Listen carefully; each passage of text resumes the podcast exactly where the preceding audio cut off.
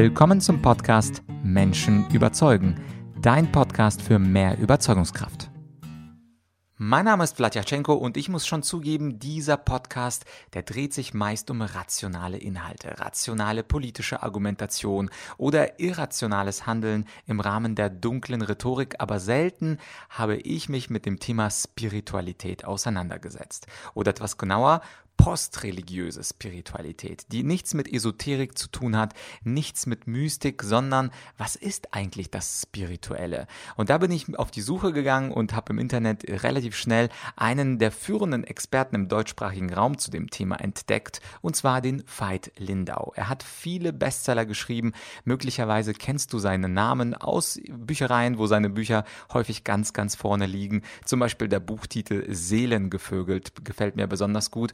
Und heute erklärt er uns mal, was Spiritualität eigentlich genau bedeutet. Und überraschenderweise ist die Spiritualität, so wie Veit sie definiert, gar nicht so weit weg von den griechischen Philosophen wie Aristoteles und Platon, die ich so verehre. Aber ich will gar nicht so viel verraten. Das hier ist auf jeden Fall Teil 1 des Interviews und in ein paar Tagen, da kommt Teil 2 raus. Da geht es um das Thema, wie du deine Berufung findest. Dazu hat Veit nämlich auch ganz spannende Sachen zu sagen. Aber erstmal geht es heute um postreligiöse Spiritualität. Viel Spaß beim Interview.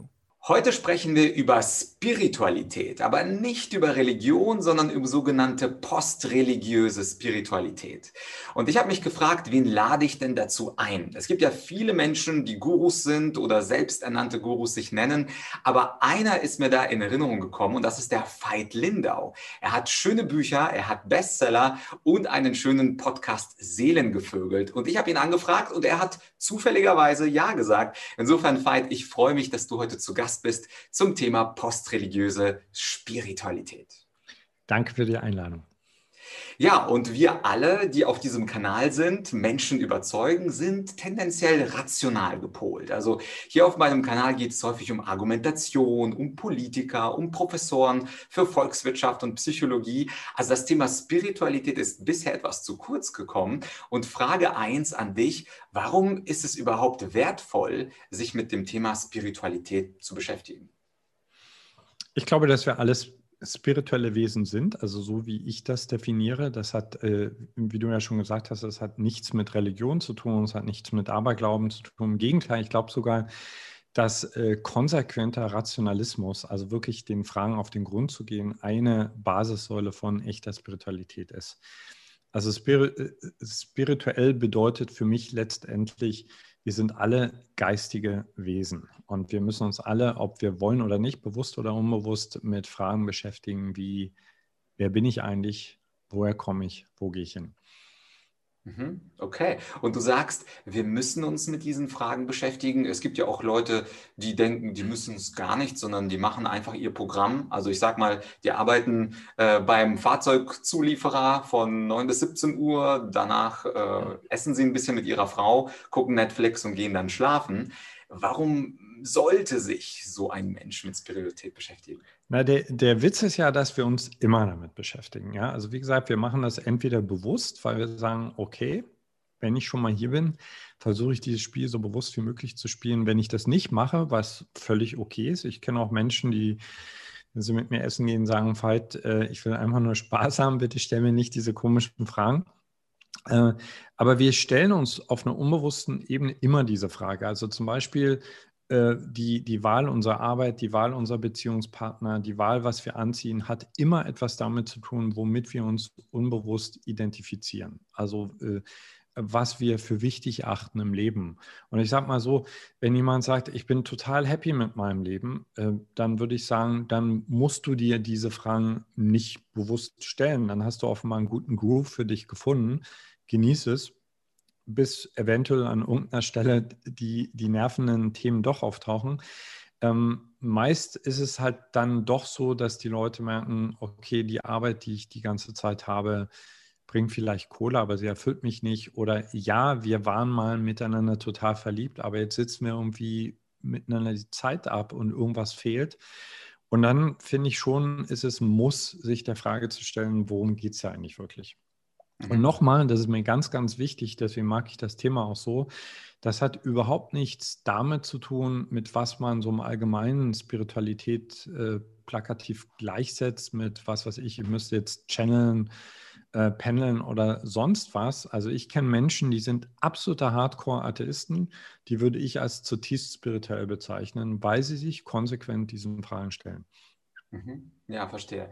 Du hast ja auch einen schönen Podcast, den habe ich in der Einleitung äh, erwähnt, äh, Seelengevögelt. Mhm. Schöner Begriff übrigens für mich als Rhetoriker. Ich bin immer auf der Suche nach schönen Neologismen. Aber in diesem Podcast hast du eine Folge, wo du auch über dieses Thema Spiritualität sprichst. Und ich glaube, die erste ungefähr halbe Stunde nimmst du dir Zeit für das, was Spiritualität nicht ist. Und eins davon, das ist auch bei mir die erste Assoziation mit dem Begriff, ist das Thema Esoterik. Könntest du da vielleicht so eine klare rote Linie setzen, gerade für meine Community, die eher rational und argumentativ unterwegs sind? Was ist Esoterik und was ist Spiritualität abgegrenzt? Ja, ähm, vielleicht noch ganz kurz, warum halte ich das wirklich für, für wichtig, äh, mit, mit solchen Begriffen achtsam umzugehen? Weil ich unsere Gesellschaft an vielen Stellen äh, gerade in so einer Art Zerreißprobe erlebe. Und Menschen tendieren einfach dazu, wenn wir etwas nicht kennen, das ganz schnell in eine Schublade zu stecken. Also zum Beispiel, wenn jemand das Leben auf eine andere Art und Weise sieht als wir oder andere Sachen anzieht, äh, äh, dann ist er halt relativ schnell ein Esoteriker. Und das ist einfach Quatsch. Also diese Art, wie, äh, wie große Medien den Begriff gebrauchen, ist wirklich falsch. De facto kann ich eigentlich gar nicht sagen, was Esoterik tatsächlich ist. Ich kann, äh, weil ich mich nie ausführlich damit beschäftigt habe. Also Esoterik ist einfach eine sehr alte und sehr tiefgründige Lebensphilosophie, die tatsächlich ihre Ursprünge in Ägypten hat, in der Zeit der Pharaonen noch. Und es mag sogar Menschen geben, die sich intensiv damit auseinandersetzen und die diese Philosophie vielleicht für sich immer noch für aktuell empfinden. Aber die meisten Menschen, also die man so pauschal als Esoteriker bezeichnet, haben von wirklicher Esoterik keine fucking Ahnung, weil das ist eine komplexe Geschichte. Mhm, okay, verstehe. Ja, und wenn wir jetzt zur Definition kämen, du hast ja eine Sache gesagt, die mich ein bisschen überrascht hat, dieser konsequente Rationalismus, das äh, assoziiere ich dann eher mit dieser griechischen Philosophie, also so Leute wie Platon oder Sokrates, die dann bekannterweise gesagt haben, also Sokrates, ich weiß, dass ich nicht weiß und gleichzeitig dieses Forschende und Neugierige haben. Was ist denn da der Unterschied dann zwischen so einem konsequenten Rationalismus eines Sokrates oder eines Platon und äh, der Definition von Spiritualität, die du hast? Ich sehe nicht wirklich den Unterschied. Also ich glaube, das Spannende ist, wenn wir diesen Fragen konsequent folgen, ja, oder sagen wir mal so, also ich weiß, dass ich nichts weiß, ist für mich das Fundament einer wirklich konsequent gelebten Spiritualität. Also jemand, der sich aufschwingt, deswegen äh, habe ich vorhin sehr zusammengezuckt, als du den Begriff Guru verwendet hast. Also Gurus sind ja meist Menschen, äh, die, äh, die die Welt erklären, sage ich jetzt mal so. Äh, und äh, das halte ich für fragwürdig, weil alles, was wir mittlerweile wissen, zum Beispiel darüber, wie der menschliche Geist funktioniert, wie begrenzt unsere Wahrnehmung ist, wie begrenzt jedes, jede Form von Konzept ist, wie begrenzt auch jede Form von wissenschaftlicher Erklärung der Welt ist, ist die vernünftigste Basis für mich, von einem Punkt zu kommen, ich, ich kann es kognitiv gar nicht wirklich bis ins Ende begreifen, weil mein Verstand dafür viel zu klein ist. So, das heißt, äh, die Philosophen, die du erwähnt hast, sind für mich, aus meiner Sicht, sind das spirituelle Menschen, weil die, äh, also zum Beispiel Sokrates ist seinen Weg äh, radikal gegangen, also bis, zu, bis zur letztendlichen sehr bitteren Konsequenz. Und das ist für mich ein spiritueller Mensch. was dabei rauskommt, also zum Beispiel Meister Eckhart, christliche Mystiker, die an einer anderen Ecke rauskommen, die sagen, ich habe auf diesem Weg der konsequenten Hinterfragung und auch der Innenschau, habe ich etwas gefunden, was für mich eindeutig äh, eine, eine Quelle dieses Universums belegt. Oder Menschen, die wie Buddha an den Punkt kommen, sagen, ähm, der Urgrund alles Seins ist nichts, ist äh, paradoxerweise beides richtig. Und ich bin mir relativ sicher, dass jeder, der diesen Weg konsequent geht, sich gar nicht mit jemand anderem darüber streiten wird. Also Streit findet ja immer auf einer Ebene von Konzepten statt. Ja?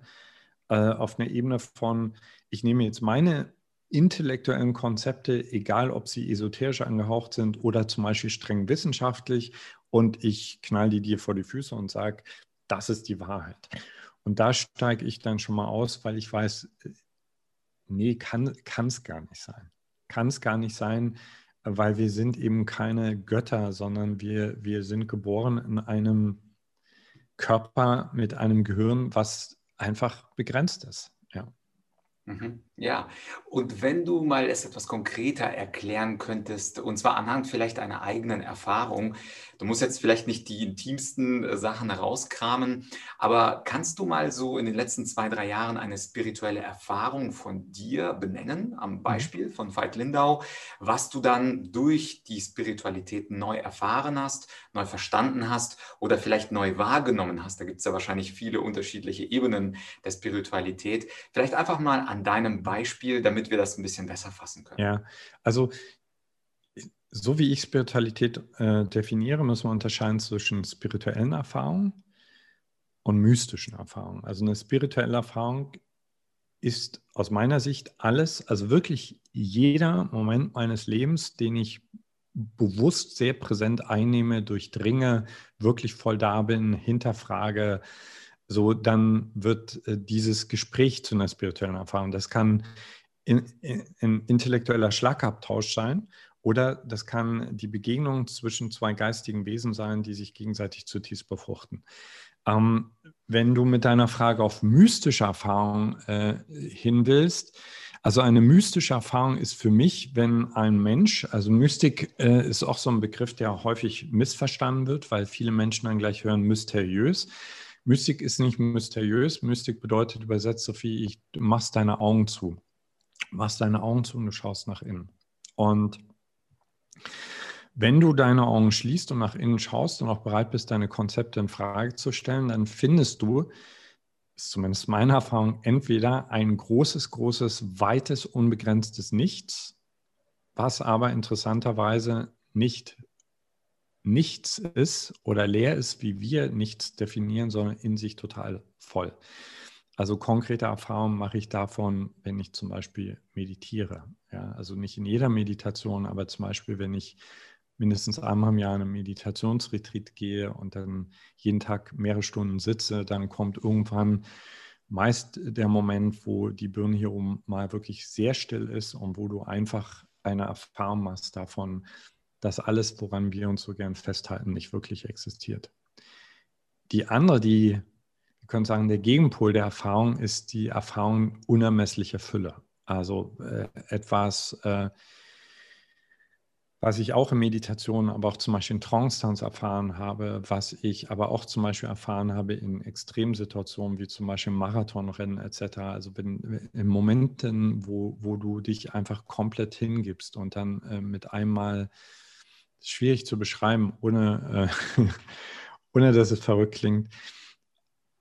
Also einfach in eine, mit, mit einer unermesslichen Quelle von, von Licht, äh, Freude konfrontiert wirst, die kaum aushaltbar ist. So, und äh, ich äh, interpretiere solche Erfahrungen agnostisch, das heißt, ich sage, ich kann unterm Strich kann es einfach nur eine Entladung meiner Neuronen gewesen sein.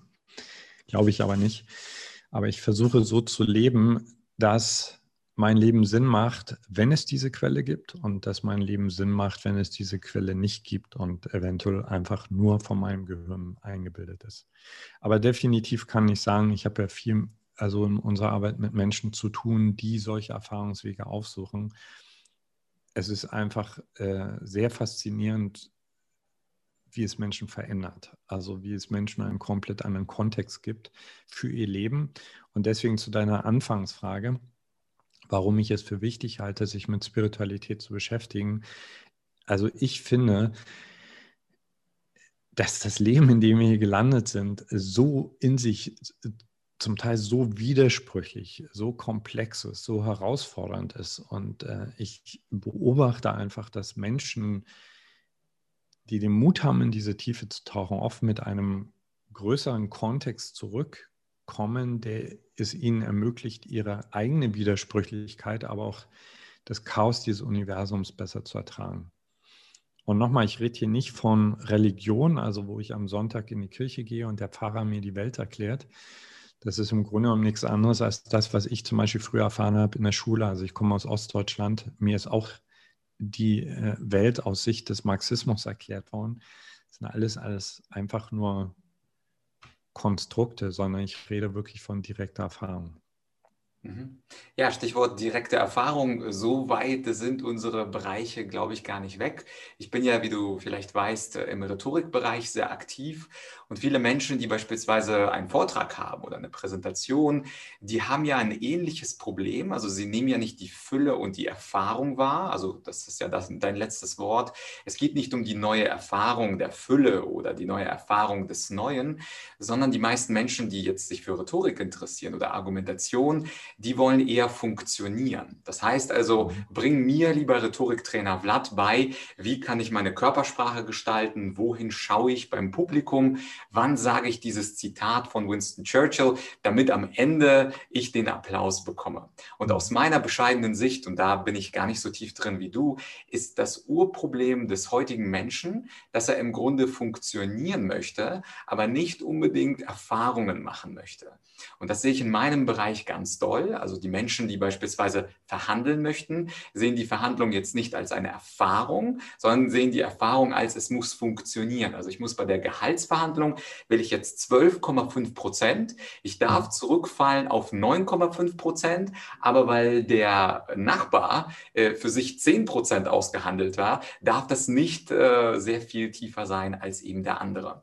Und jetzt äh, erlebe ich das, dass Menschen eben statt Erfahrungen zu machen, statt in die Fülle zu kommen, eher funktionieren wollen. Und da ist meine Frage jetzt als Laie an dich als Pro, wie kommt der Mensch jetzt aus diesem Funktionieren Mindset raus in den Mindset des Erfahrens. Und wir müssen ja nicht unbedingt das Mystische oder das Mythische bemühen, das ist ja für viele vielleicht ein bisschen zu weit weg, aber rein für geistige Erfahrungen, also das Spirituelle, was du vorher definiert hast, wie kommt der Mensch also raus aus dem Funktionieren und rein ins Erleben? Ja, wir können ja gerne bei dem Beispiel bleiben, was du gerade hattest. Also jemand will auf die Bühne und äh, will verständlicherweise Sicherheit, also Sicherheit über die Abläufe und möchte einen bestimmten Effekt erzielen. Und ich, ich unterscheide mal, also ich bilde ja auch Speaker und Speakerinnen aus, äh, und ich unterscheide immer zwischen Handwerkern und Magiern. So, und Handwerkerinnen, das sind Menschen, und ich finde, das sieht man auch, also die haben gelernt zu funktionieren. Also da kannst du äh, äh wenn, wenn, wenn, du, wenn du selbst äh, Profi bist im Bereich, kannst du relativ äh, klar abschätzen, was jetzt gleich als nächstes kommt, welche Pointe gleich gesetzt wird, warum diese Geste kommt und so weiter. Das ist ganz unterhaltsam bis zu einem gewissen Punkt, aber es ist so ein bisschen so wie, um noch ein anderes Beispiel zu bringen, was glaube ich auch viele nachvollziehen können, ist, wenn du im Sex versuchst zu funktionieren. Ja, dann kurbelst du rum, äh, du wickelst dein Programm ab, aber das, was eigentlich passieren könnte, nämlich die Magie des Lebens, der direkte Vollkontakt, der geht verloren.